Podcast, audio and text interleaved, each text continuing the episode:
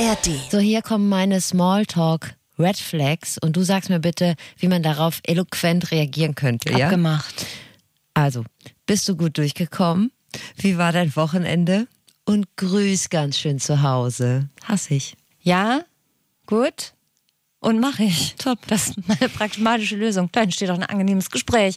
In Norddeutschland fällt das, glaube ich, schon so in die Kategorie angeregtes Gespräch. Aber selbst im ganz hohen Norden sollte man sich, finde ich, was einfallen lassen, wenn man zumindest ein bisschen im Gedächtnis bleiben will, also positiv im Gedächtnis bleiben will. Ja, sollte man, aber ich finde auf die Frage, bist du gut durchgekommen, muss wirklich gar niemand antworten. Also diese Floskel macht mich regelmäßig einfach nur richtig wütend. Aber äh, es ist ja so, jeder guter Smalltalk ist der Beginn einer Beziehung. Darauf fußen ja Karrieren und Geschichten züngelnder Leidenschaft. Und Romeo wird Julia wohl kaum gefragt haben, sag mal, bist du gut durchgekommen? Julia, sag doch mal, bist du gut durchgekommen? Herrlich. Und wenn, dann wäre die Geschichte bereits da, vermutlich, zu Ende gewesen. Also wir geben euch heute ein paar Werkzeuge an die Hand, mit denen ihr euch aus der Schüchternheit in die obere Leitungsebene quatscht oder einfach nur irgendjemanden ins Bett. Wir versprechen auf jeden Fall in einer Dreiviertelstunde seid ihr topfit in Sachen Smalltalk. Das ist absolut keine normale Frageplattform, aber hier wird zu jeder Frage eine Antwort geboren. Das ist das Sprungbrett, durch das ihr zum Verständnis kommt. Guten Tag, das ist das Flexikon. Das Flexikon ist ein Podcast von Enjoy vom NDR mit Anne Radatz und mit Steffi Banowski findet ihr zum Beispiel in der ARD Audiothek. Da seid ihr sowieso gut aufgehoben. Das Flexikon ist ein Laber-Podcast mit Bildungsauftrag für wichtige, unbequeme, viel zu selten gestellte und manchmal vielleicht auch ganz ein bisschen peinliche Fragen des Lebens. Die wollen wir beantworten und zwar auch heute wieder mit Hilfe von Leuten, die es wissen müssen. Und das ist hier die Frage. Smalltalk. Wie laber ich mich sympathisch? Ich glaube, Smalltalk hat in Deutschland vor allem echtes Imageproblem, obwohl ja diverse Studien, ich habe es ein bisschen quer gelesen, ich habe jetzt keine einzelnen Studien mitgebracht, aber eigentlich sagen alle Studien, dass Smalltalk eigentlich eine Art Superhelden-Geheimwaffe ist. Also kann dir Jobs verschaffen, der Anfang einer Freundschaft sein oder gar mehr. Und man neigt ja dazu zu denken, dass das so irrelevanter, oberflächlicher Quatsch ist, den man da so in so einer klemmigen Gartenparty mit Menschen austauscht, die man im Zweifel weder kennt noch mag, aber dem ist nicht so. Und äh, ich habe noch einen Fun Fact mitgebracht. Ja, Steffi. gerne. Smalltalk auf Schwedisch heißt Kalprat und das heißt wörtlich übersetzt Kaltstart. Und äh, das ist doch schon mal ein Klug. erster Tipp, wie man in Smalltalk starten kann. Wusstest du, dass Smalltalk auf Schwedisch Kalbrat heißt? Und so. ist dir diese Information auch so scheißegal wie mir? Ja. Na, mir nicht. Ich setze auf jeden Fall alle meine F- Hoffnung in diese Folge und ich bin wirklich überzeugt, dass das wird, weil wir hatten noch mal einen gemeinsamen Chef, du erinnerst dich? Ja. Also bei dem hatten wir immer alle Angst, in die Smalltalk-Falle Ja. äh, zu tappen, weil seine Kommunikation bestand im Prinzip aus zwei Buchstaben, die waren na, So. Aber er hat auch immer noch so. Na, so. Und dann war das Gespräch beendet. Ich finde, das ist Psychoterror, das ist Heimtücke, das Fand ist soziales. Fehlverhalten. Was soll man darauf sagen? Oder ist es, war es vielleicht auch einfach schon die ähm, leise Aufforderung, die Aufforderung in zwei Buchstaben einfach das Maul zu halten? Das kann ja auch sein. Maul. Und was wäre denn die korrekte Antwort gewesen? Ich weiß nicht, wie man auf na, so. Das ist ja gar nichts. Das ist ja weder eine Frage, noch eine Information. Das ist auch keine Reaktion. Das ist Psychoterror. Also da Foltermethode, war das von ihm, meine Meinung. Also für mich hätte er auch lieber gesagt Morse Morse, da hätte ich Hummel Hummel sagen können. Ciao. So, aber also heute ist das nämlich so, der labert jeden so dermaßen dicht, der Ja? sich nicht schnell genug ins Klo eingeschlossen hat. Und wenn der es gelernt hat, werden wir das wohl auch irgendwie hinkriegen. Ich denke ja. auch. Du sagst ja, so, du sagst ja, immer, du bist äh, schlechter in Smalltalk, ne? Mich hat ja, ich habe es letzte Woche schon kurz angerissen, letzte Woche vor allem, also in der letzten Folge, äh, die Bundeswehr hat mich äh, Smalltalk gelehrt, sehr grob runtergebrochen, aber äh, weil ich ja ein, ein Soldatenkind bin und so. ich würde schon sagen, es ist so, dass ich das ganz okay kann, weil ich als Kind so oft umgezogen bin. Ich war ja immer die Neue in der Schule, und am, im Sportverein, an der Tennisplatte und so weiter. Und ich habe irgendwie gelernt, mich so relativ übergriffig aufzudrängen mit mal mehr, mal weniger kreativen Gesprächsangeboten. Also ich würde jetzt nicht so weit gehen zu behaupten, wer mit mir mal ins Gespräch kommt, der wird noch im Sterbebett davon schwärmen. Aber ich glaube schon, also wenn es hart auf hart kommt, kriege ich so eine peinliche Stille totgelabert, außer im beruflichen Umfeld. Also wenn es um was geht, um einen Job oder um meinen Ruf beim Arbeitgeber, dann das kann ich äh, gar nicht. Dann stelle ich mich immer gern so eine Armlänge abseits, lächle wohlwollend, Hals, Maul. Ja, wahrscheinlich ist das gar nicht so richtig. Weißt du, was ich denke? Du bist Nee. ja ein bisschen rumgekommen. Das war ja wahrscheinlich auch Das gut. klingt auch gut. Ja, ist doch so, aber da, wo ich herkomme, ich, ich, war, ich war ja stationiert im Rheinland. Wenn du aus dem Rheinland kommst, da hast du die Jacke noch nicht aus. Schon ist man mit dem ganzen äh, Raum befreundet, liegt sich weinend in den Armen, bevor der Abend Aber beendet dann ist. müsstest du das doch richtig gut können. Nee, weil die anderen Leute kommen damit nicht klar. Also man beschnuppert sich da ja nicht vorsichtig äh, zwei Minuten, sondern du weißt, nach einer halben Minute weißt du schon, wie viel dein Gegenüber verdient und dass sein größtes Problem sein Endgegner der Fußpilz ist. Es ist einfach diese, weißt du, dieses langsame Herantasten. Das ist uns einfach in die Wiege gelegt, uns Rheinländern. Und es gibt ja sogar ein paar prominente Beispiele. Wir erinnern uns zum Beispiel an Martin Schulz, den äh, eigentlich sehr hoffnungsvollen Kandidaten der SPD, der dann auch irgendwie, glaube ich, was machst du denn da? Bierchen auf. Nein, ich vor mache lauter Volksliebe und Volksnähe einfach irgendwann nicht mehr wählbar war. Oder Armin Laschet. Ja. Wir erinnern uns an Armin Laschet, auch ein Rheinländer. Wir Rheinländer, wir torkeln einfach ungebremst durch den Kommunikationsdschungel. Wir sind herzensgut, aber äh, wir können es nicht so richtig. So. Ich hab mir im Pulli eingesaut. Ja, was soll ich darauf sagen? Na, So. na, kriegst du sicher wieder sauber. Magst du schon mal einen, einen kleinen Hinweis geben auf die Person, die uns heute durch diesen kommunikativen Dschungel geleitet? Das mache ich, aber ich hatte vorher sogar noch was anderes. Ach, gut. Weil ich habe eine kleine Instagram-Umfrage Ah. gemacht. Ach, ehrlich? Ja, unter meiner Handvoll Follower und Followerinnen. Folge ich dir gar nicht bei Instagram? Bist du mir entfolgt oder habe ich dich blockiert? Das ist die Frage, Steffi. Ich habe darum gefragt. Mhm. Schade, dass du es nicht mitbekommen hast, weil es war ein schöner, ein schönes, ähm, Hätte schöner mich- Austausch, den mich- ich hatte. Hätte ich mich doch wohl auch beteiligen können. Das wäre nett gewesen. Ja. Ich habe es auch ohne dein Dazutun geschafft. Ja. Und ich habe mal rumgefragt unter den Followern und Followerinnen, was so deren Go-To-Smalltalk-Themen sind, damit wir direkt schon mal mit so ein paar praktischen Tipps aus der Flexikon-Community ins Thema eintreten. Und es ist das eingetreten, was ich befürchtet habe, beziehungsweise was bei diesem Thema auch einfach relativ erwartbar ist. Die meistgenannten Antworten waren welche? Wette? Richtig? Und? Anreise und Verkehr. Und zum Thema Seid ihr Anreise, gut durchgekommen? genau, seid ihr gut hergekommen. Und nein, waren nur vier Kilometer Stau und Parkplatzsuche hat sich schwierig gestaltet. Der hat ja noch die Füße weh. wirklich. Da, Fips. Äh, äh, Jakob Lund von Baywatch Berlin hat ja schon mal einen wirklich fundierten Rant zu diesem Thema gehalten, dass wir das wirklich nicht mehr wollen, dass darüber gesprochen wird, weil wirklich niemand, ich würde wirklich sagen, niemand hat ein gesteigertes Interesse an der Information, ob man fünf oder 15 Minuten Parkplatz gesucht hat und ob der Stau vier oder acht Kilometer lang war. Das wollen wir nicht mehr, aber äh, es ist jetzt auch nicht so, als hätte ich noch nie gefragt, seid ihr gut hergekommen, von daher möchte ich da jetzt auch gar nicht den Finger auf andere zeigen. Ja, ich will dieses Kommunikationsangebot auch niemals ausschlagen, wenn es von einer ähm, sympathischen. Überhaupt sollte man Kommunikationsangebote niemals ausschlagen, auch wenn die noch so. Ja, so auch, wenn, auch wenn die Frage sind. noch so dumm ist. Äh, Nein, und ziellos ist eigentlich ist ja immer ein nettes Angebot. Ja. Aber wir wollen das ein bisschen, ein bisschen noch, schöner machen. Es kann man noch ein paar andere Sachen. Urlaubsplanung, Hunde. Unter Männern das Thema Sport, das darf man übrigens, darf man auch als Frau drüber sprechen, soll meines Wissens nach gar nicht strafbar sein inzwischen. Also ihr könnt auch als Frauen über Sport sprechen. Dann Kinderkrankheiten. Und, und das gefällt mir sehr, das mache ich nämlich tatsächlich auch ab und zu, einfach Komplimente machen. Weil das ist höflich und zugewandt. Komplimente machen ist sowieso das Allerbeste, wenn es von Herzen kommt. Richtig. Macht man viel zu selten. Du siehst heute da immer alles fantastisch aus. Problemorientiert. Ja, das finde ich aber auch ein bisschen, da würde ich Jetzt ist irgendwie schon ins aufgesetzt. Detail gehen wollen. Ach so, ja, ich mag deine Schuhe tatsächlich, die du heute trägst. meine Hausschuhe. Sie hat Puschen an und sie ist damit auf dem Fahrrad durch Ham von Hamburg-Altona hierher gefahren. Es sind so wertige Puschen, ich werde sie jetzt immer tragen, weil sie so teuer waren. So, hätten wir das. ja, jetzt gebe ich gerne einen Ausblick. Also Sarah Köhlen ist eine Frau, die vermutlich jeden und jede von euch in ein Gespräch verwickeln kann und wird, also watch out, wenn ihr Sarah mal am Buffet einer nicht enden wollenden Hochzeitsfeierlichkeit trefft, weil sie ist Coachin und Smalltalk-Expertin und sie ist spezialisiert auf Hochsensible und Introvertierte und die hat uns ganz viele Fragen beantwortet. Da kommen wir aber erst gleich zu. Ich Ja, finde das übrigens schön, wenn die bei größeren Weihnachtsfeiern oder so, äh, wie so ein, es gibt ja immer so Sanitäter. Wie so ein Partyclown? Nee, so so. ein Sanitäter, dass sie auch so ein Notfallzelt hat, falls immer die Ideen ausgehen. ja. Okay, ja genau, mit der haben wir ja beide gesprochen. Also ich Ja. fange mal an, ähm, ich, wir machen einen leichten Einstieg. ja. Und zwar mit einer Person, die es richtig drauf hat. Sie heißt Resa.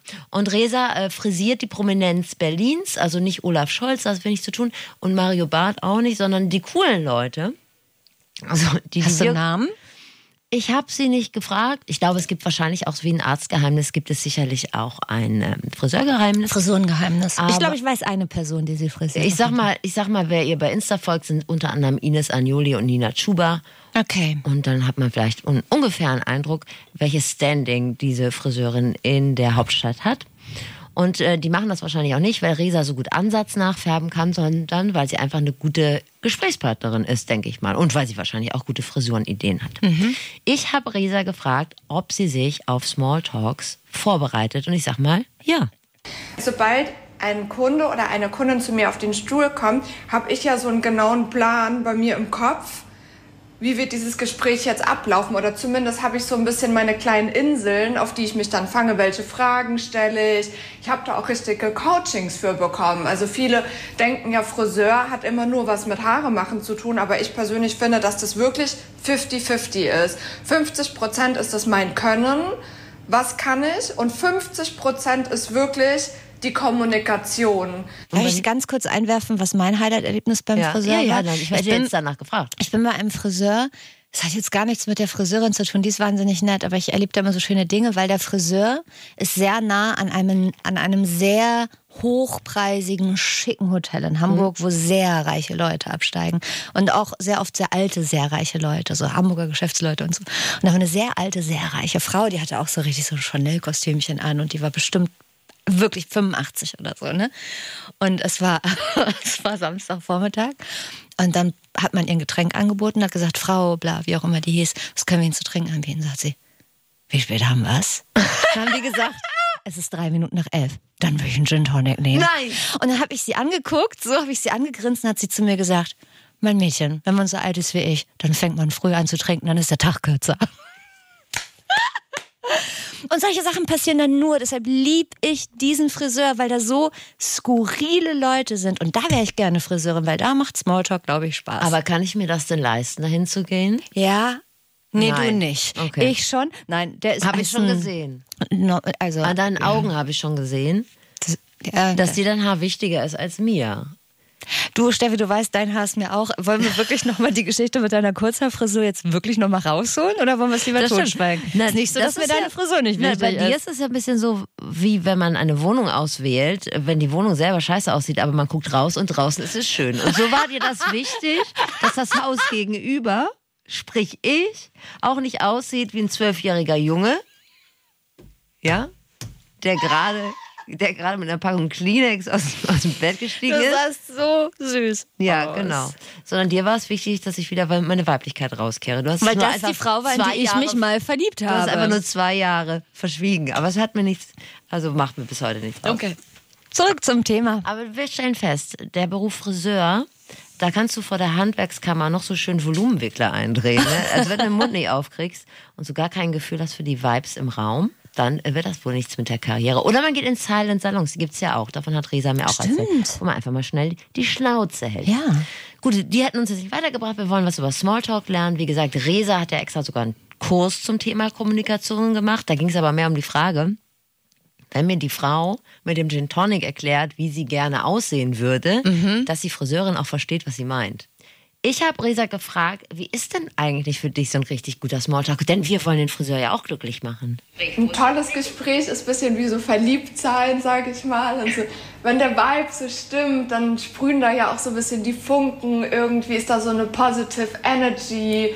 Man, glaube ich, hat auch irgendwie direkt so ein bisschen den Vibe auch für den gleichen Humor. Oder man sieht das natürlich auch ganz viel an Gestik und Mimik. Ist es irgendwie so positiv gestimmt? Also ich glaube, da kann man schon vieles daraus lesen. Jetzt fühle ich mich, als hätte ich all meine bisherigen Friseurinnen und Versaut. Friseure enttäuscht. Weil ich glaube, verliebt war da noch niemand in mich. Na, Weiß ich nicht, aber du musst ja schon ein bisschen Fable dafür haben. Wir kommen auch gleich nochmal drauf zurück, wie man das denn so hinkriegt, dass man Schmetterlinge im Bauch hat. Ein Salon wie deiner oder wie Resas Hair ist natürlich auch so ein bisschen so ein Seismograph für Themen. Das darf man nicht vergessen. Hatte ich überhaupt nicht drüber nachgedacht. Ähm, Ich habe Resa gefragt, ob man sich da zum einen ein bisschen Allgemeinbildung auch vielleicht drauf schaffen muss, damit man über alles reden kann.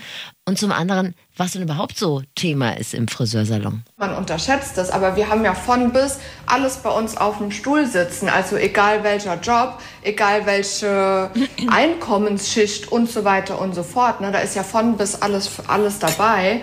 Und ich glaube, da kann man wirklich richtig, richtig viel bei lernen. Eigentlich haben wir alle die gleichen Themen. Wir wollen dann wissen, wer der neue Bachelor ist und über irgendwelche Trash-TV-Formate. Das wissen immer alle. Glaubt mir, da ist dann ganz schnell so ein riesen Gruppengespräch bei uns im Salon.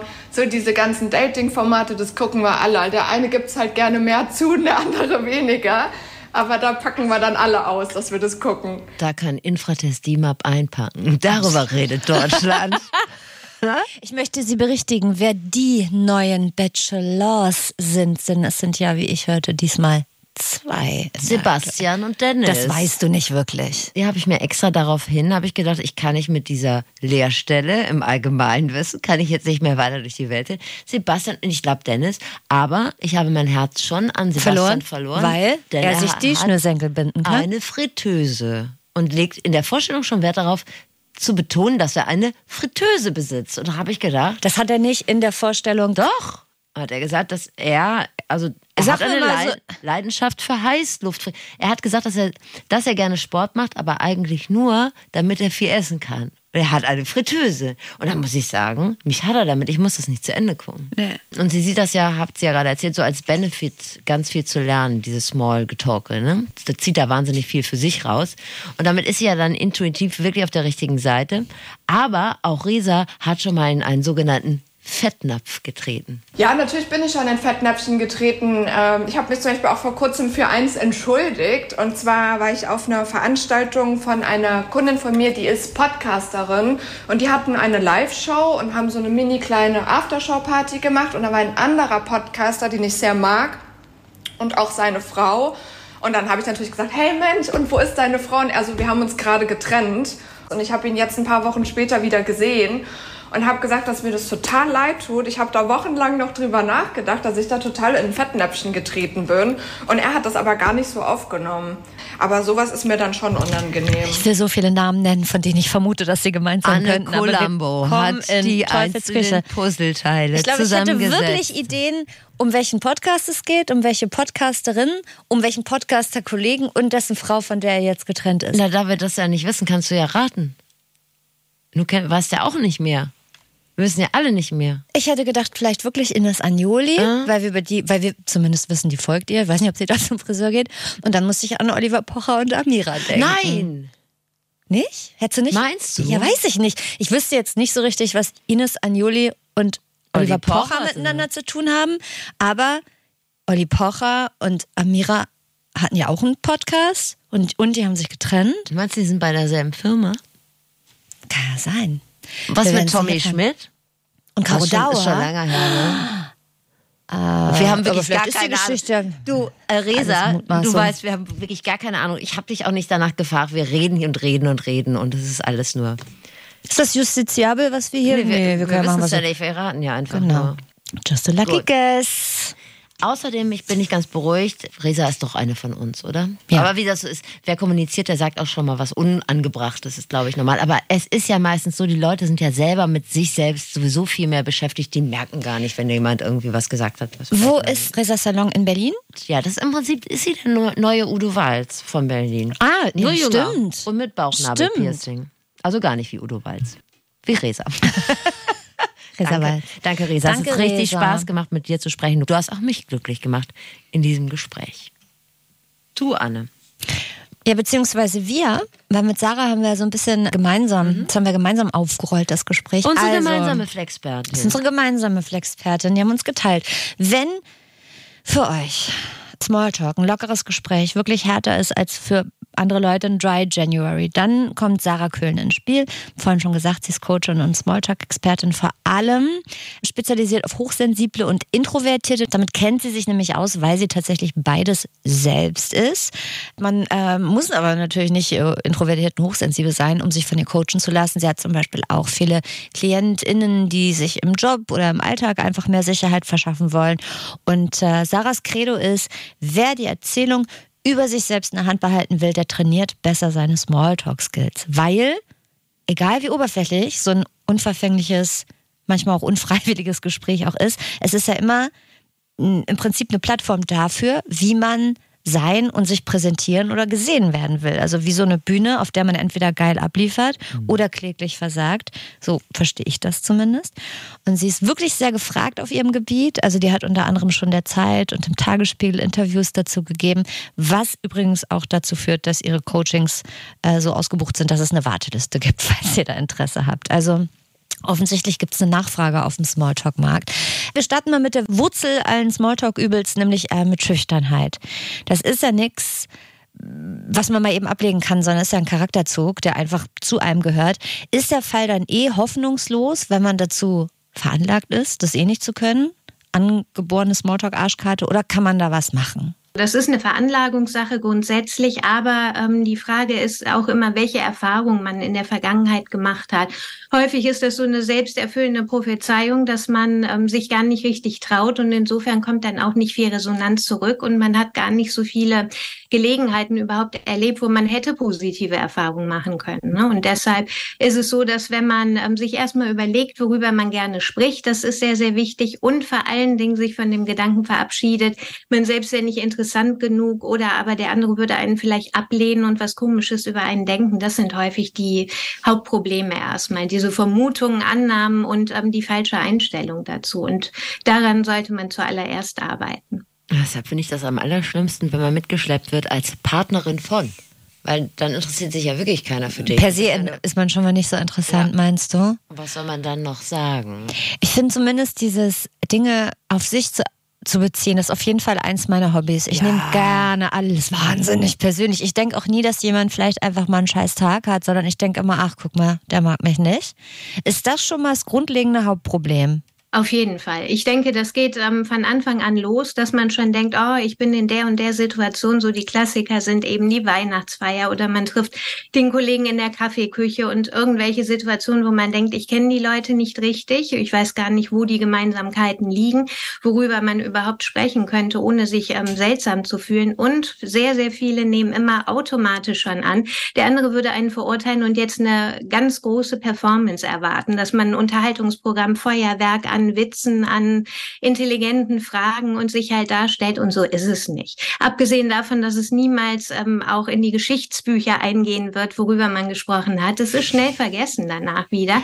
Aber im besten Fall hat man eben jemanden kennengelernt, eine Verbindung geschaffen und eben auch was, wo man das nächste Mal dran anknüpfen kann. Vielleicht ist das ja auch das Problem, dass wir immer denken, es müsste in die Geschichtsbücher eingehen, was wir ja, aber witziges und Geistreiches. Dass man das nicht direkt vergisst, worüber in einem Smalltalk gesprochen wird, würde ich aus meiner Erfahrung so nicht unterschreiben wollen, weil mir hat mal in einer Arztwarteschlange jemand relativ ungefragt erzählt, eine fremde Person, dass er sich bei einem Fahrradsturz den Damm traumatisiert hat und deshalb nicht sitzen kann. Und da möchte ich dir ganz ehrlich sagen, da spreche ich heute noch von. Also ich will niemanden verunsichern, aber es ist einfach Fakt. Also es ist jetzt auch nicht, dass alles vergessen wird, was man im Smalltalk so erzählt. Das Problem ist nur, hat er sich damit bei dir positiv ins Gedächtnis reingeschlichen oder würdest du, wenn du ihn jetzt in einem anderen Kontext ja. treffen würdest, sagen, ach, das kaputte Dämmchen, hallo, das ist ja die Frage, ne?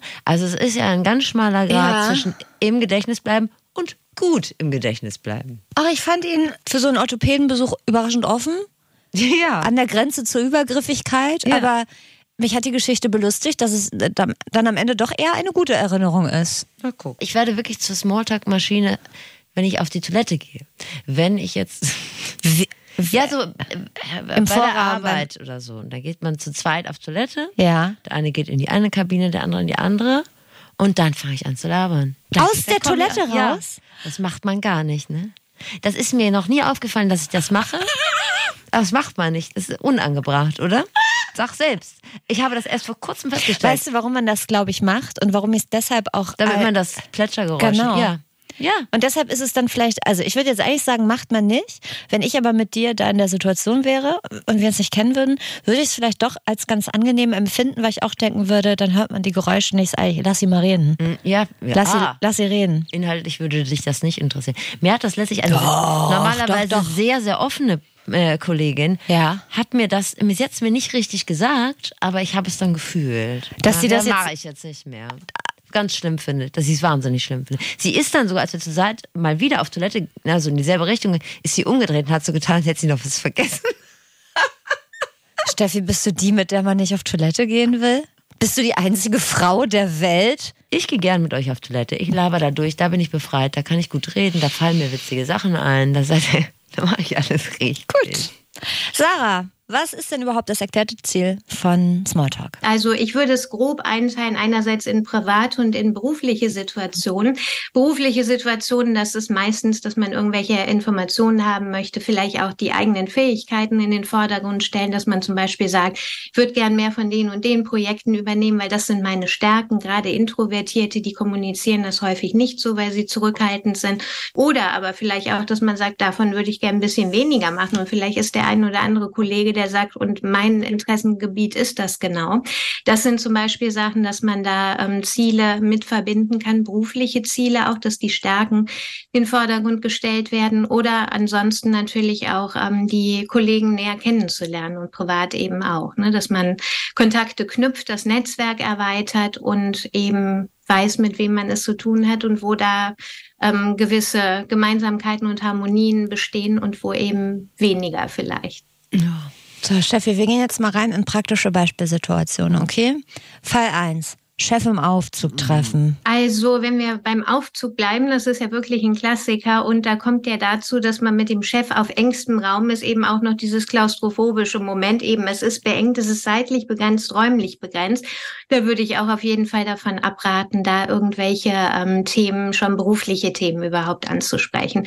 Erstmal natürlich auch den Chef als normalen Menschen behandeln. Wenn er zum Beispiel auf sein Handy guckt oder auf den Boden guckt und Signale ausstrahlt, dass er vielleicht gar nicht so in der ähm, Stimmung ist zu sprechen, dann kann man einfach nur sagen, ich sehe, Sie sind heute Morgen schon in Gedanken, ich wünsche Ihnen einen schönen Tag und das reicht. Man hat es anerkannt, Verständnis geäußert und dann ist gut.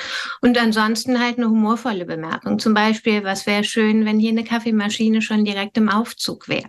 Oder aber man sagt, wo ist hier der Knopf für die musikalische Unterhaltung? Für den Montagmorgen wünsche ich mir Staying Alive. Oder ich bediene heute den Aufzug heute Morgen. Wo steigen Sie aus? Damen, Oberbekleidung, Kurzwahn oder Technik und Unterhaltung? Einfach nur, es geht darum, dass man den, die Leere, die Stille füllt, aber nur kurz eben, weil man weiß, man steigt gleich wieder aus. Das Beste, was man jemandem mit auf den Weg geben kann, ist einfach eine gute Stimmung und dann ist auch gut. Es gibt wirklich keinen Wochentag, an dem ich mir morgens Stay Alive wünsche. Das möchte ich ja immer sagen. Und ich, Ich glaube, das war jetzt ein Lückentext, den Ja. du füllen kannst, wie du möchtest. Ich finde, Humor ist prinzipiell die beste Waffe gegen alles. Ich bin damit aber auch schon ganz doll auf die Schnauze gefallen. Und das ist in besagter Situation im Fahrstuhl, finde ich dann nochmal doppelt peinlich, wenn der Gag nicht zündet. Ich war mal, und es war hier beim NDR, ähm, bin ich aus der Tiefgarage mit dem Fahrstuhl. Und ich fahre wirklich sonst nicht Fahrstuhl. An dem Tag bin ich Fahrstuhl gefahren. War ich mit einem fremden Kollegen im Fahrstuhl, kannte ich nicht. Auf jeden Fall fuhren wir los und es ruckelte sehr doll. Und dann habe ich auch Panik gekriegt, weil ich ja auch so Klaustrophobie habe. Und dann habe ich so als Gag im Übersprungshandlung habe ich gesagt, machen Sie sich keine Sorgen, wenn der Fahrstuhl stecken bleibt, ich habe eine Packung Zigaretten und die Gala dabei. und dann hat er zu mir gesagt, ich rauche nicht. Und dann war ganz doll Stille. Da waren wir leider erst im Minus ersten und dann fuhren wir weiter. dann kam das Erdgeschoss, dann ging die Tür auf. Habe ich gesagt, schönen Tag noch. Dann gesagt, tschüss. Ja, da muss ich auch ganz ehrlich sagen, dann ist ja die Frage, hast du überhaupt Interesse bei einer so humorlosen Person im Gedächtnis zu bleiben? Nein, Können aber- ganz einfach beantworten. Nein. Nee, aber ich, also nein, möchte ich nicht. Ich wollte jetzt mit dem auch nicht befreundet sein, aber ich habe mich auch so abgestraft gefühlt, Ja. weißt du? Und ich dachte Ja. so, ey, ich habe hier versucht, irgendwie was Nettes zu sagen und die Stimmung aufzulockern. Und du erzählst mir, dass du nicht raus. Interessiert mich gar nicht. Aber wirklich, ich finde, das ist eine nicht genug gewertschätzte Sache. Ja. Menschen, die in einem in einem Arbeitskontext gute Laune hinterlassen, Ja. sind so wichtig für jedes Fickbüro. Richtig. Ich könnte mich aufregen über Leute, die ihre schlechte Laune Ja. da lassen. Ich würde einen Menschen, der sich so benimmt, den würde ich rausschmeißen, wenn es ging. Ihr Wirklich, könnt ich mich für eure Firma scheiße. gerne buchen. Ich fahre den ganzen Tag Fahrstuhl hoch und runter, einen Gag nach dem anderen zünde ich da. Und dann wird aber auch gelacht. Aber hast du den noch mal gesehen? nee, äh, ich glaube doch, ich habe den hier nochmal irgendwann vor der, vor der Kantine gesehen. Rauchen. Der, Dann wäre es wieder ein guter Gag gewesen. der macht auf mich jetzt insgesamt nicht den, den, den, den lockersten, humorvollsten Eindruck. Ja, aber daher. weißt du, was ich meine? Ich, es gibt ja so Kollegen und Kolleginnen, die können das einfach nicht. Ja. Ähm, und es gibt Kollegen, die einfach auch nur dafür da sein könnten, für mich zumindest, weil sie einfach eine Gute schöne Stimmung. Wie so ein Bürohund. Carlo, Carlo von Tiedemann zum Beispiel. Ja. Immer wenn der kam, war die Stimmung gut. Gut. Ähm, weiter geht's. Eine Eskalationsstufe drunter. Kollegen oder Kollegin in der Kaffeeküche treffen. Also jetzt nicht irgendwie die, mit dem man eh befreundet ist, sondern eher so jemand halbfremdes. Vom Bauchgefühl her würde ich sagen, einfach Fragen stellen. Ist doch erstmal nicht falsch, oder? Unbedingt. Also Fragen sind aber vor allen Dingen und das Aller, Allerwichtigste ist, dieses Social Script aufzubrechen.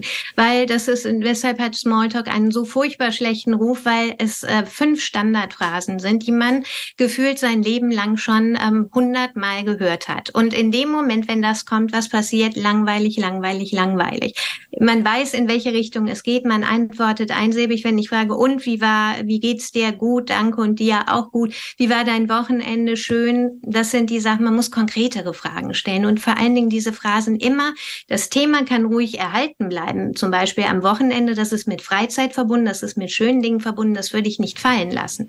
Aber nicht die Standardphrasen, weil in dem Moment hakt jeder das im Kopf ab, ist überhaupt nicht mehr bei der Sache und ähm, denkt sich, das wird ein langweiliges Gespräch und der andere interessiert sich auch gar nicht für mich, weil diese Frage habe ich schon hundertmal vorher gehört, ohne dass interessante Gespräche dabei rumgekommen wären. Ne?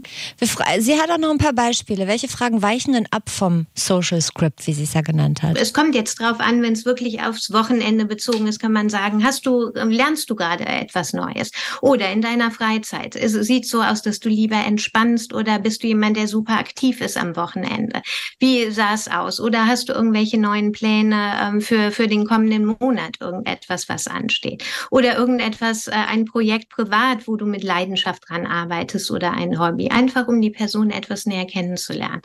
Podcast, Stichwort Podcast. Hörst du gerne Podcast? Hast du eine gute Empfehlung für mich? Ich habe gerade dieses oder jenes gehört. Das sind einfach kurze Themen, die man anreißen kann, die letztendlich eine Fülle von Gesprächsstoff bieten, wenn man es ausdehnen möchte. Aber man ist von dem Üblichen runtergekommen und vor allen Dingen sollte immer Interesse für die Person signalisieren, weil das ist eigentlich das Magische dabei. Wenn man sich wirklich dafür interessiert und das wiederum ist eine Einstellungsfrage. Da Sarah gerade zufälligerweise empfohlen hat, mit Menschen über Podcasts zu sprechen, Steffi, würden wir euch doch sehr empfehlen wollen, in jedem Smalltalk über unseren Podcast zu sprechen. Das ist ein absoluter Eisbrecher, müsst aber ein bisschen mit der Folgenauswahl aufpassen. Ich denke mal, unsere Folgen zum Thema Swingerclub und äh, Geschlechtskrankheiten könnten ein bisschen distanzlos wirken. Aber wirklich, also wenn ihr das Wetter und den aktuellen Beziehungsstatus von Taylor Swift ausdiskutiert habt, dann wirklich gerne über das Lexikon sprechen. Danke.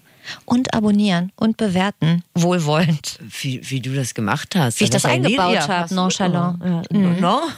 Nonchalant. Habe ich das eingebaut. Mein Problem ist ja weniger ein Einstieg zu finden ähm, oder ein Thema, sondern eher andersrum. Ich neige dazu, Menschen dann wirklich gnadenlos um den Verstand zu labern. Ja. So, du glaube ich auch. Wenn, wenn du erstmal losgelegt hast, bist du unstoppable. Wenn ich, die, wenn ich die Hose in den Kniekehlen habe, Genau. dann geht's los. Und damit macht man sich ja auch nicht unbedingt Fans, wenn man so gar kein natürliches Empfinden mehr dafür hat, wann im Smalltalk äh, der richtige Zeitpunkt käme, einfach mal die Fresse zu halten. Was sagt Sarah dazu? Die Angst, die dahinter steht, ist verständlich. Die haben die allermeisten. Das ist die Angst vor dieser unbehaglichen, peinlichen Stille, die aufkommen kann, wenn man das Gespräch gestartet hat und dann irgendwann ist die Luft raus und man weiß nicht, wie es weitergeht. Und wenn man sehr pflichtbewusst ist und denkt, ich muss das Gespräch jetzt retten, dann redet man und redet und redet und weiß gar nicht, ob es den anderen interessiert und ist halt dann so selbst in der Schlaufe gefangen häufig. Ich denke, wenn man also erstmal auf Körpersprache zu achten, ist überhaupt ein sehr, sehr wichtiger Tipp von Anfang an. Man muss erstmal gucken, wenn ich mir jemanden rauspicke und äh, mit Smalltalk beginnen will, bin ich natürlich auch daran interessiert, dass das erfolgreich wird. So, und dann sollte ich mit Sicherheit nicht mir die Person aussuchen, die mit verschränkten Armen da steht und schon relativ grimmig ähm, reinschaut, sondern jemand, der offen ist, dann auch direkt offene Signale senden. So ähm, geht es schon mal ganz gut los. Und mit der Stille ist es so, oder beziehungsweise Gesprächspausen, gewisse Pausen sollte man durchaus ähm, akzeptieren auch, weil das zeigt, dass darüber nachgedacht wird und das ist auch völlig normal, weil wir ja keine Roboter und keine Maschinen sind, aber immer die Gegenfrage zu stellen. Also Fragen, Fragen, Fragen und nicht immer nur mm. Oder? Wie ist Na? Wie ist eigentlich so. das Fachwort dafür, für dieses? Mm, ja?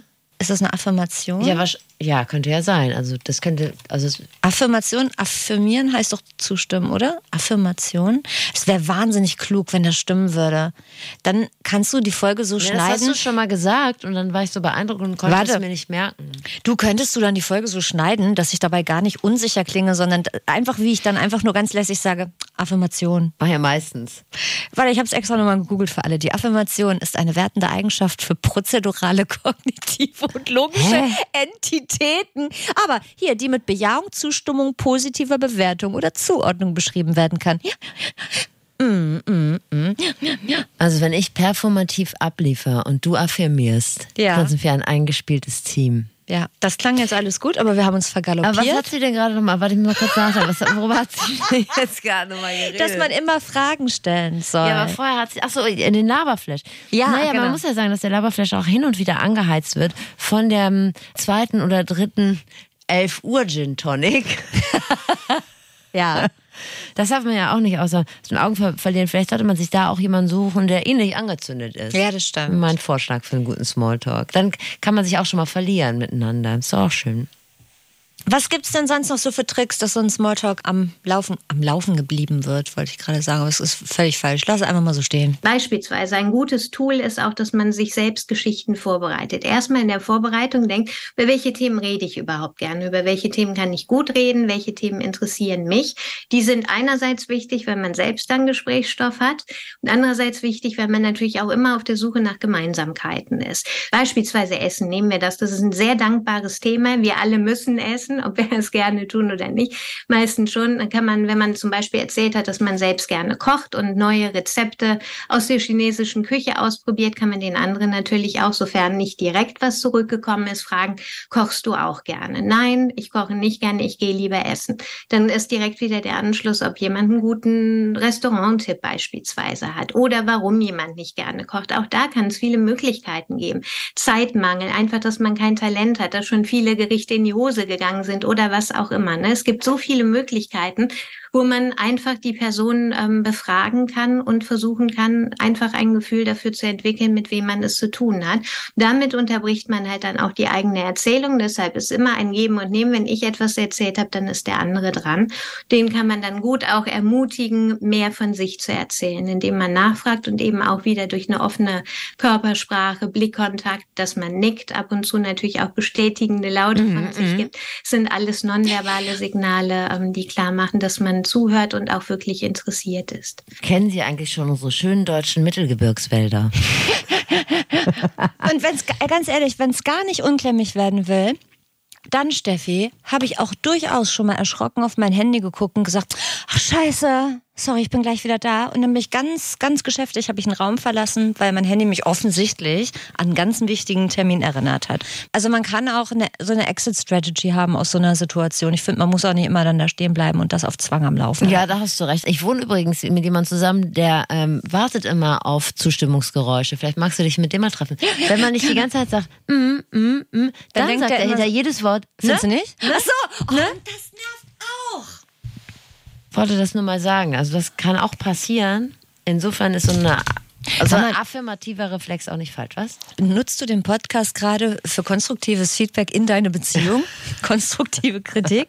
Ist das so, dass du hoffst, dass er zuhört? Wenn er zuhören würde. Dann liebe Grüße! Würde die, die nächste Folge, wie finde ich die Liebe fürs Leben? Zum zweiten Mal. Du übernimmst. Genau. Jetzt haben wir ja gerade schon über das Thema Fettnäpfchen gesprochen. Ja. Auch da können wir über das eine oder andere berichten. Ja. Nicht nur unsere Flexpertin Resa mit der Frage, wo ist denn die kleine süße Maus, mein Olli? Ja, und dann, also was mache ich denn, wenn ich wirklich knietief drin stehe in so einem Fettnäpfchen? Gehe ich da am besten offensiv ran? Spreche ich das an, so wie Resa? Unbedingt. Es ist gar nicht so außergewöhnlich, dass das passiert, weil eben man kennt die andere Person nicht und die Empfindlichkeiten kann man zwar ein bisschen intuitiv oder eben auch durch die Signale, die gesendet werden, aber man kann da auch völlig daneben liegen. Unbedingt anerkennen und zwar sofort, offensiv damit umgehen und dann auch vielleicht ein bisschen Selbstironie sich entschuldigen und sagen, war meine Absicht, das hier auf die Sonnenseite zu führen, aber irgendwie habe ich gerade eine Abbiegung genommen. Tut mir leid, aber was weiß ich, lass uns wieder über was Angenehmes reden. Da kann man was aufgreifen, worüber man schon gesprochen hat. Beispielsweise, du hast vorhin erwähnt, dass du gerne ein XY machst. Da habe ich noch eine Frage zu. Oder man sagt selbst was, ich habe, ein, um ein ganz anderes Thema anzuschlagen, ein interessantes Buch gelesen. Darum ging es beispielsweise, oder hast du eine Empfehlung für mich? Einfach, dass man das Thema wechselt und auch nicht drauf rumreiten und nicht hundertmal um eine Entschuldigung bitten. Ne? Ich meine, man hat ja kein Verbrechen begangen, abhaken und weiter. Ich habe trotzdem Achselschweiß, wenn ich nur dran denke. Ich auch. So, ähm, ich finde, was sehr schwierig ist, und da hast du, glaube ich, nicht so viele Probleme wie ich. Ich habe da große Probleme. Ich habe das auch schon an, an dieser oder an einer anderen Stelle auch mal thematisiert. Wenn man auf einem Fest ist, auf einer Weihnachtsfeier, Gartenparty, Orgie, dies und das, wie stellt man sich da eigentlich locker zu einer Gruppe? Das kann ich auch nicht so gut. Also ich bin immer, ich wäre besser oder ich bin besser darin, wenn es eine Person ist, die ich offensiv bequatschen kann, weil die auch gar keine Wahl hat, weil sie hat nur mich als Gesprächspartner. Aber wenn da eine Gruppe ist, wo du schon merkst, die haben gerade ein schönes Gespräch, die stoßen gerade an, die haben es gerade schön, die fühlen sich richtig wohl miteinander, dann würde ich mich nie dazu stellen und sagen, grüß euch. Ich bin an, das würde ich, das würde ich nie machen. Aber soll man das machen? Das ist doch auch unsympathisch. Ich versuche schon seit einer halben Minute auf Sarah hinzuweisen, die jetzt. kommt. Entschuldige, dass ich eine Meinung habe zum Thema. Entschuldige, dass ich mich mit dir austauschen will über Dinge, die ich fühle. Ich bin auch Teil des Podcasts. Kann denn Sarah jetzt auch was äh, zur Lösung beitragen? Ja. Wichtig ist die Beobachtung im Vorfeld immer. Man sieht sich die Gruppe an und guckt, wo ist die Öffnung in der Gruppe. Es wird immer eine Person geben. Das ist kein Kreis, der komplett geschlossen ist, sondern es wird auch Croissantfüße genannt, die leicht geöffnet sind. Und dort kann man sich meistens dazustellen. Da ist man schon bei der richtigen Person, die sich sowieso schon ein bisschen nach außen ähm, orientiert.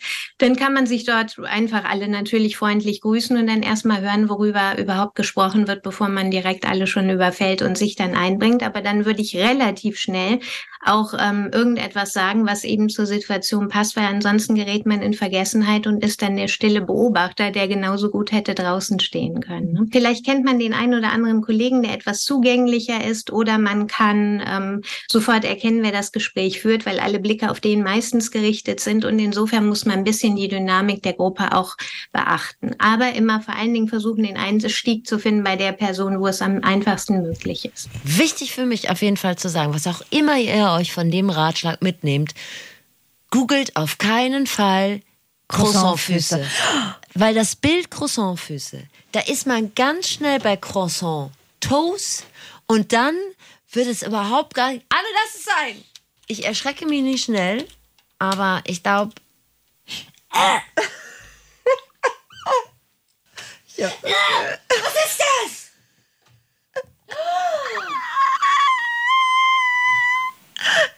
Was ist das? Ich weiß nicht. Ich, ich fand das Bild so schlimm. Meint ihr das Leute Gleiche? auch- Ja. Mir tun die Leute wahnsinnig leid, die das haben. Ich kannte das bisher nicht, aber möchte es auch nicht näher kennenlernen. so. Das muss ganz schlimm sein. Du bist aber auch so ein Arschloch. Du weißt ganz genau, A, wusstest du von Anfang an, dass ich es googeln werde und dir wird auch bewusst sein, dass alle, die zuhören, es googeln werden. Dann holen wir das mal aus der Schmuddelecke. Ja. Das Thema Croissantfüße. Nennt man das wirklich Croissant? Nee, ich glaube, das heißt Croissant Toast, aber es kommt dann halt irgendwann, wenn Aber du ist nach das- ganz viel Croissant schlappen halt irgendwie. Was? Ist das eine Form von Psoriasis? Ich habe es mir doch weiter nicht angeguckt. Ich, ich habe relativ nah drauf gesucht. Aber wir schaffen hier so eine Art Awareness für das Thema, was anscheinend wirklich, es gibt Leute, die was belastet und das haben wir jetzt hiermit gemacht. Alles klar. Ich sehe schon uns bei der nächsten Eisbucket-Challenge für Croissant.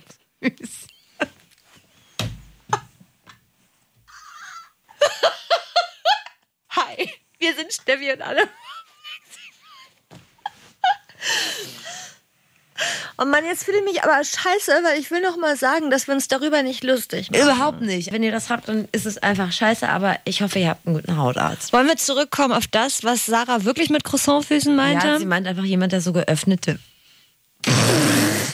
Aber das Ding ist, jetzt mal wirklich einmal ernsthaft zu dem, was sie meint, dass es dann so Runden, dass man ja, was weiß ich, auf so einer random Gartenparty, dann stehen ja Runden zusammen und natürlich stehen die da nicht wie in so einem Huddle beim Football und umarmen sich und haben so einen geschlossenen Kreis. Aber trotzdem würde ich so denken, nur weil die da im Halbkreis stehen, ist das für mich jetzt nicht automatisch eine Einladung, dass sie jetzt unbedingt mich gerne dazu Nein, aber einer hat vielleicht einfach die Schulter so nach außen gedreht. Und da kann man sich mal anlehnen. Jedes Gespräch ist doch auch, oder jeder neue Gesprächspartner, jede neue Gesprächspartnerin ist doch auch einfach vielleicht eine Bereicherung fürs Gespräch. Und man geht ja nicht auf eine Gartenparty, weil man unter sich sein will oder im Swingerclub. Das könnte man auch zu Hause haben, sondern weil man vielleicht mit Leuten in Kontakt treten will. Und jeder will ja auch vielleicht sein Netzwerk vergrößern. Ja. Du hattest das gerade schon mal angesprochen, du guckst auf dein Handy und tust, als hätte dich jemand angerufen und dir eine Nachricht geschrieben, wenn du gehen willst. Oder man sagt, äh, man muss zur Toilette. Gibt's denn auch Alternativen, Sarah? In der Gruppe ist es so, da fällt es gar nicht so sehr auf meistens. Ne? Da kann man häufig auch, bevor man eine Ansprache öffentlich an alle macht, das Glas hebt und dann sagt, ich bin dann weg, reicht es meistens auch, wenn man dem unmittelbaren Nachbarn dann ähm, Bescheid sagt. Und ansonsten kann man sagen, ich würde gerne noch mit XY sprechen oder da ist noch eine Bekannte oder ein Kollege zum Beispiel, den ich länger nicht gesehen habe. Wir sehen uns später. Wenn es eine kleinere Gruppe ist, bietet sich immer an, das Gesagte nochmal zusammenzufassen, sich auch zu bedanken dafür und vor allen Dingen immer den Anschluss ähm, oder die Aussicht auf eine Fortführung zu stellen. Ne, lassen Sie äh, uns das Gespräch unbedingt fortführen. Das ist so wie Markus Lanz immer Ja. das zu demjenigen sagt, der auf dem fünften Stuhl sitzt und der 45 Minuten nicht zu Wort gekommen ist, weil sich Markus Lanz in einen Deep Talk mit Norbert Röttgen Mit sich verheddert selbst hat. verheddert verheddert hat. Und dann am Ende auch einfach noch sagt, ah, das war schön, dass Sie auch da waren. Jetzt haben wir so wenig geredet. Lassen Sie uns das Gespräch unbedingt fortführen. Gibt einem ja auch einfach ein richtig gutes Gefühl, Mhm. oder? Ja, fühle ich mich gemocht, gehört und ähm, Der gehört ja nicht, aber leider in dem Fall nicht, Ja. wenn du auf dem Platz sitzt. Aber ja, genau. Äh, Zusammengefasst finde ich, also was ich gelernt habe von, von Sarah und von Hä, Resa- wir sind auch gar nicht beim Fazit. Nee, aber ich Steffi. wollte, ich, ja, Moment. Ich finde, Smalltalk ist ja, was ich zu Beginn, also als wir diese Folge geplant haben, überhaupt Ja. noch nicht auf dem Zettel hatte, ist so ein richtiger Gewinn, wenn man es halt richtig anpackt von beiden Seiten. Man lernt wahnsinnig viel. Und wenn das wirklich mit Bedacht und mit Ernsthaftigkeit betrieben wird, so ein Smalltalk, dann hinterlässt er ja ein richtig gutes Gefühl. Ja, das ist natürlich Bestätigung einerseits, aber man kann auch wirklich den anderen das gute Gefühl geben. Ich denke, sich selbst nicht verstellen, indem man sehr wohl auch die eigenen Themen anspricht. Das ist so wichtig. Nicht einfach immer nur mitgehen und wie ein Fähnchen im Wind sich da praktisch mit dem Ring durch die Nase durchs Gespräch führen zu lassen. Schon wichtig, dass man sich da auch selbst behauptet in der Form, dass man sagt, und das bin ich, das sind meine Interessen. Aber in dem Moment, wenn man dem anderen ein gutes Gefühl gibt, eben und äh, natürlich im idealen Fall auch jemanden kennengelernt hat, mit dem man harmoniert, ist das doch eigentlich mit das Schönste, was man erleben kann. Das ist was Neues, man, äh, man erweitert die Kontakte, fürs Netzwerk ist es gut und jede Beziehung hat mal mit Smalltalk angefangen. Egal, ob es die Liebesbeziehung ist, ob es die Geschäftsbeziehung ist oder Nachbarn, die sich kennenlernen. Unser Kollege Axel, auch Teil des Flexikon-Teams, der hat mir im Vorfeld dieser Folge erzählt, dass er seine heutige Frau und Mutter seiner eins, zwei, drei Kinder durch richtig äh, blöden, stumpfen Smalltalk kennengelernt hat, weil die sich auf dem Konzert kennengelernt haben und beide wussten weder, was sie da machen, noch was sie sagen sollen. Er hat mir sogar gesagt, was er zu ihr gesagt hat. Ich glaube, er hat gesagt, findest du die Musik auch so scheiße wie ich? Oder irgendwie so. Und inzwischen sind sie auf jeden Fall sehr lange verheiratet. Äh, ja, danke, Ja, Sarah. Ja. Das war aber fantastisch. Und ich finde, man merkt richtig, wie Sarah dieses Thema, ähm, wie sie das lebt. Ja. Diese Beratung von Sarah Köhlen war, war gratis. Ich denke mal, normalerweise ist das. Gern geschehen. Haben, gern, haben wir gern für euch organisiert, diese Gratisberatung. Gerne. Und das ist das Fazit. Es gibt Jobs mit Kundenkontakt, da ist Smalltalk wirklich die halbe Miete. Smalltalk ist vor allem auch wichtiger und besser als sein Ruf. Wenn es gut läuft, gibt der euch ein gutes Gefühl, dem Gegenüber auch, und kann zu Jobs, Freundschaften oder was auch immer führen. Also so oberflächlich, wie man denkt, ist es gar Es nicht. ist ja sogar wie verliebt sein, sagt Resa. Ne? Wie Richtig. Schmetterlinge Wenn es gut Bauch. läuft. Ja, und Smalltalk ist ja auch ein Geben und Nehmen. Bisschen Interesse am Weltgeschehen ist von Vorteil, aber man bekommt auch sehr viele Infos zurück. Da kann man richtig was lernen. Niemand erwartet im Smalltalk von euch eine durchgestylte Ansprache wie die Apple Keynote von Steve Jobs beim ersten iPhone. Der Inhalt ist am Ende egaler, als ihr denkt und bleibt in den meisten Fällen nicht für die Ewigkeit hängen. Also drosselt da ruhig die Erwartungshaltung an euch selbst. Ja, und man kann auch zum Thema Themen nochmal sagen, Trash-TV ist das neue Wetter. Können wir machen. Und hier die drei Säulen des guten Smalltalks, Humor, Fragen und Körpersprache. Und Fettnäpfchen offen ansprechen und dann abhaken. Und am coolsten verlasst ihr den Smalltalk, indem ihr das Gesagte nochmal kurz zusammenfasst und dann eine Fortsetzung in Aussicht stellt. Und äh, einen, einen habe ich noch. Ja. Habt vielleicht immer so zwei, drei ähm, Klassikerthemen im Repertoire, über die ihr gerne sprecht. Keine Ahnung, Musik, Mietpreis, irgendeine Serie, die ihr gerade guckt oder was Caro Dauer gefrühstückt hat heute, was man bei Insta sehen konnte. Also irgendwas davon wird sicherlich auf Interesse stoßen. Außer Croissantfüße. Lass das Thema Croissantfüße auf jeden Fall raus. Fünf-Finger-Methodik. Damit schlagen sich nicht nur kriminelle Lebenskünstler am Hauptbahnhof durch. Die Fünf-Finger-Methodik ist das, was euch sicher durch den ganz neuen Podcast aus der Enjoy-Familie begleitet. Denn unser Stammhaus hier hat was Neues und das heißt Pony und Bart. Ich kannte so Fünf-Finger-Methodik. Also Greg und Martina haben so getan, als müsste man das kennen, wenn man beruflich irgendwo schon mal eine Station gemacht hat. Ich kannte das überhaupt nicht. Nee, auch nicht. Also Greg, einer der Hosts von äh, Pony und Bart, der hat die erklärt. Also Daumen Ja. ist super. Weil Daumen hoch. Zeigefinger ist, pass mal gut auf. Macht. Mannequin. Erhobener Zeigefinger. Ja. Okay. Mittelfinger, naja, das kriegt ihr hin. Ja. Kleiner Finger ist, ähm, dass irgendwas zu kurz kommt. Und was, ähm, Ringfinger hatte ich, also Hast ich vergessen. glaube doch, ja doch, es hat was mit Beziehungen zu tun. Also aus der Themenwelt der Beziehung. aber geht das, also haben die sich das ausgedacht oder gibt es Ich glaube, Das- das, gibt es. Das Okay. ist so wie eine Kreativmethode oder sowas. Kannst du den Ringfinger so hochhalten? Nein. Kann das? Kann man das? Das wäre meine Frage. Kannst- Kann das irgendjemand, dass ihr nur, also wie wenn man Mittelfinger ausstreckt, aber das mit dem Ringfinger und alle anderen Finger unten, ohne die andere Hand zur Hilfe zu nehmen? Oh, kannst du das mit dem Zeige-C? Wie mit? Kann, kannst du mit dem, mit dem Zeige-C, ja. kannst du damit auf was zeigen? Kannst du den einzeln hochheben? Nein. Oder den Mittelfinger, den Nein. Mittel-C? Nein. Aber Kannst du das? Auch, nein. Steffi, mit unseren schönen Füßen, ne? Wenn wir das jetzt auch noch könnten, dann schmeißen wir den ganzen Scheiß hier hin und dann verdienen wir mit unseren Füßen richtig Geld. Weißt du, dass ich immer hochgenommen werde? Zu Hause? allerdings. Mit deinen Füßen? Wenn ich, wenn ich irgendwo entlang laufe. Wenn du barfuß oder- bist? Ja, dann wird immer so geschrien, Ih, tu die weg. So. Wirklich. Das sind so schlimm, so schlimm. Als ich mir neue Puschen gekauft habe, hieß das auch, das sind aber hässliche Puschen, aber zu deinen Füßen passen. Ist egal. Steffi, Guck das mal, du nicht wo sind wir verdient. gelandet? Ja, wir kommen, wir kommen, Pony und Bart. Jetzt Pony haben wir und so Bart, völlig genau. vergaloppiert. Jetzt habe ich sogar mein Mikro ausgemacht. Ja, ja also. Pony und Bart. Neuer Enjoy-Podcast mit den Hosts der Enjoy Morning Show, habe ich glaube ich gerade schon gesagt, Greg und Martina. Die sind äh, so eine Art vorbeugende Maßnahme gegen jede Art von FOMO, denn beide fassen die wichtigsten Events der vergangenen Woche immer nochmal zusammen. Also auch die News, die im äh, Weltgeschehen vielleicht so ein bisschen untergegangen sind, wie zum Beispiel das wichtige Thema Deichsicherung mit Alttannen oder die Ottersicherung. Also Martina und Greg äh, verkannten sich da auch schon mal knietief im Rabbit Hole. Das ist äh, sehr lustig und sehr sympathisch. Das kann man sich mal anhören. Und ihr habt auch was davon. Nach der halben Stunde könnt ihr nämlich mitreden, wenn es das nächste Mal um Otter geht. Und wann es tut es geht das nicht? Immer, Es geht immer irgendwann um Otter. Ja. Man kann nicht genug wissen über Otter.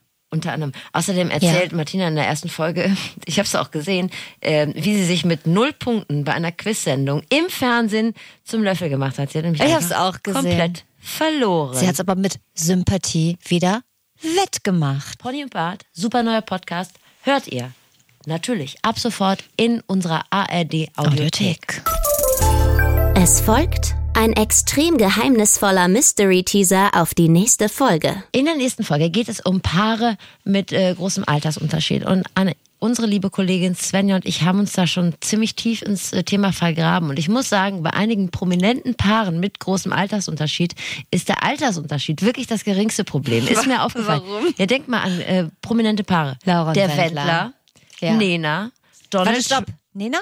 Ah ja, der, ist, der Partner ist auch. Ja, auch deutlich Wie viel ist denn der? Ach, weiß ich nicht. Egal, aber die sind ja schon ewig und drei Tage zusammen, oder? Ändert ja nichts. Sie ist Ja. älter. Ja. Donald Trump, Oh, ja. Dieter Bohlen, Till Schweiger. Die Warte. Liste ist lang. Ja, oh Gott, ich weiß gar nicht, mit wem ist denn Till Schweiger aktuell zusammen? ja, mit einer sehr jungen Person. Okay. Ich will das alles gar nicht werten, Ja. aber es ist nicht von der Hand zu weisen, dass genannte Personen hier und da schon mal Trouble hatten in unterschiedlichen Schattierungen, die auf den ersten Blick auf jeden Fall nichts mit der Partnerschaft zu tun hatten. Hm. Ich gehe fest davon aus, dass hier kein Zusammenhang besteht. Stattdessen äh, ja, wird es etwas dauern, bis sich die ganzen Vorurteile wieder abgebaut haben. Aber das können wir ja in der nächsten Folge machen. Ja. Man hat ja auch grundsätzlich auch schon immer Vorurteile, wenn man ein Pärchen mit großem Altersunterschied sieht. Da müssen die ja gar nicht prominent sein. Also man sagt dann so Sachen wie, er könnte ja ihr Vater sein. Ja, ja. Oder wo hat sie denn den Toyboy aufgerissen? Oder fällt das nicht schon unter Erbschleicherei? Worüber reden denn die beiden, wenn sie aus der Schule kommt? Das ist unfair. Ja. Aber das passiert ja auch einfach immer wieder. Ich weiß noch, als Jennifer Lopez und Ben Affleck geheiratet haben, die sind ja ungefähr ein Alter, was weiß ich. Beide Ich Anfang, sagen. Ja, beide Anfang, ja, da war die halbe Welt völlig verzückt. Aber wenn jetzt H.P. Baxter seine 37 Jahre jüngere Freundin Sarah heiraten will, dann wird erstmal dumm geguckt und dann wird im Kopf überschlagen, wie alt er eigentlich war, als sie Seepferdchen gemacht hat. Also, warum finden viele Menschen große Altersunterschiede so problematisch? Das ist die eine Frage. Ja, und die andere Frage ist ja, was zieht Paare mit großem Altersunterschied so aneinander an? Also warum empfinden Außenstehende den Abstand irgendwie als störend, die Paare selbst aber offensichtlich gar nicht?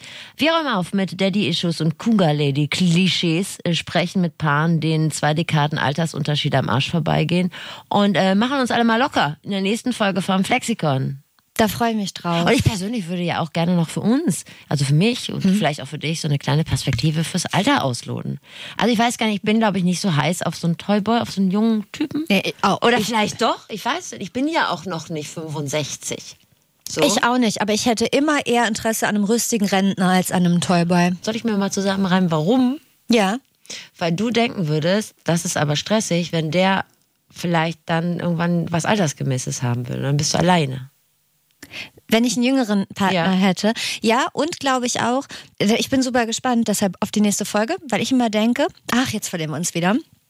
Wenn du selber die ältere Person bist und du hast einen Partner oder eine Partnerin, der oder die ist, sagen wir mal, 15, 18 Jahre jünger, dann ist das ja schön und gut, aber ich glaube, ich würde mich immer mit der Person vergleichen. Ja. Und man ist halt immer der Ältere. Man ist immer die faltigere Person, Ja, die die mit mehr- grauere, mit die mehr mit mehr Hornhaut. Krankheiten, die mit mehr Croissantfüßen.